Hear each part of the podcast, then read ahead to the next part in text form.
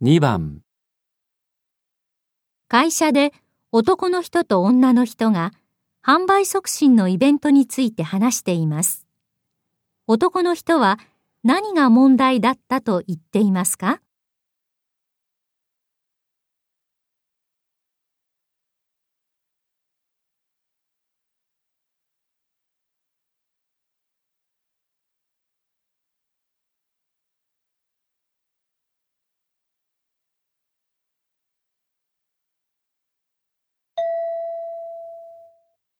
昨日の反則イベント、はっきり言って失敗だったね。うん、どうしてお客さん前回より減っちゃったんだろう。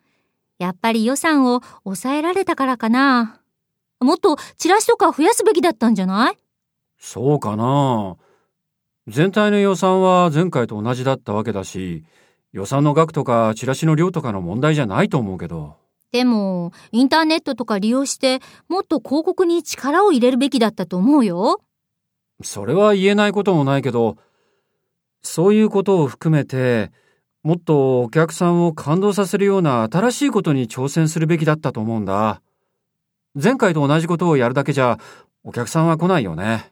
やっぱり歌手とか芸能人を広告に使うべきなのよ。ええ？そんなことしたら赤字になってうちの会社潰れちゃうよ。それもそうね。男の人は何が問題だったと言っていますか？